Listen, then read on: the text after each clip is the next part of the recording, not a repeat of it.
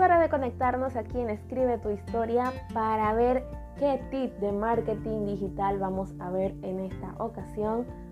Un placer, yo soy Mari Gómez y para mí es súper divertido y también súper emocionante compartir contigo este espacio, estos minutos donde podemos aprender un poquito más sobre marketing digital, todo dirigido a tu emprendimiento. Entonces, antes del tema de hoy te voy a hacer una pregunta. ¿Tu emprendimiento lo manejas tú solo?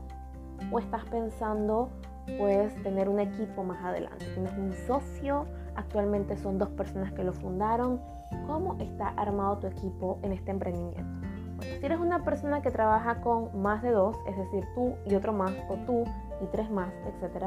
este tema es exclusivamente para ti porque hoy vamos a hablar sobre cómo armar equipos de trabajo de 10, es decir, no del número 10, sino de 10 de la calidad.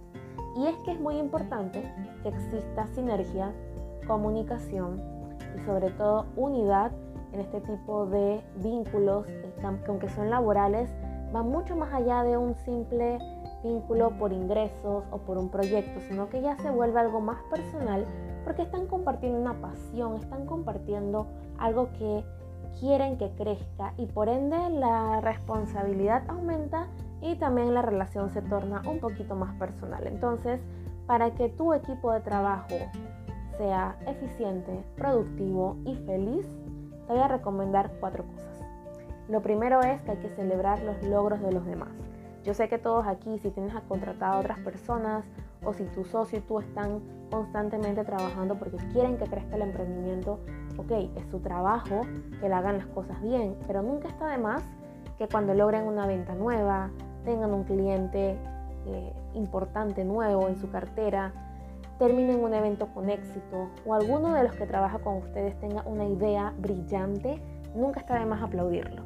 porque ese tipo de iniciativa, y ese es el punto número dos, la iniciativa definitivamente hay que aplaudirla y hay que estar siempre diciéndole a la gente, oye, estás haciendo un trabajo maravilloso. Eso ayuda de que cuando hay que hacer correcciones o críticas constructivas, la persona dice, bueno, sí, este, está bien, hice mal, cometí un error, pero la persona no va a sentirse mal porque va a decir, oye, pero es que ya me han dicho un montón de cumplidos, nunca está de más que me corrijan. Entonces, eso ayuda mucho a que la comunidad, y cuando digo comunidad es tu equipo de trabajo, se mantenga unido en un ambiente sano. Número tres, tienes que sacarte esa idea de que el fundador, líder, jefe, CEO, como quieras llamarlo, no se idealiza jamás. Que una persona haya sido, que tú por ejemplo, haya sido el creador de la idea, el que empezó el emprendimiento, perfecto. Pero una vez que tienes un equipo de trabajo que está haciendo cosas que en definitiva están allí porque tú no las puedes hacer o porque no tienes tiempo o no tienes los conocimientos,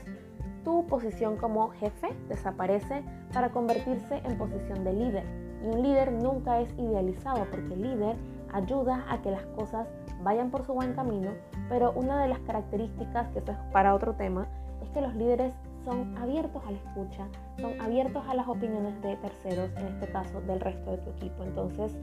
quizás tú tienes obviamente más responsabilidades, quizás eres el vocero oficial del emprendimiento, obviamente tienes más conocimientos porque fuiste el que tuvo la idea, pero los demás valen muchísimo y valen igual que tú. Y quinta recomendación es que esta es una fórmula muy buena que va ligada con el punto 1 y 2 y es que por cada corrección que hagas, por cada vez que alguno de tus miembros del equipo haga algo fatal y tienes que decírselo porque estuvo fatal, ten en cuenta de que, ok, por cada corrección trata de dar tres felicitaciones. Obviamente no las vas a inventar, la persona tiene que ganárselas, pero que siempre esté por encima los logros, las felicitaciones, el ambiente sano, los comentarios como de que, oye, qué genial idea, me encantó cómo lo hiciste, oye, esa publicación estuvo súper, me encantó tu trabajo, que todo eso esté por encima de cualquier crítica que es necesaria, obviamente, pero que puede opacar o puede afectar la sinergia del equipo, porque créanme que si a veces uno que está en empleos, donde solamente eres el empleado, y a veces el ambiente se vuelve difícil y uno no sabe qué hacer, imagínate en un ambiente súper chico donde todos son multitasking, donde todos tienen que velar de la misma forma por un emprendimiento, es mucho más fácil que eso se rompa, esa relación pues se destruya porque todo se vuelve más personal. Así que tratemos de que nuestros equipos de trabajo sean top, sean pues un ejemplo, así como existen los Great, great Place to Work, que existan también los Great Place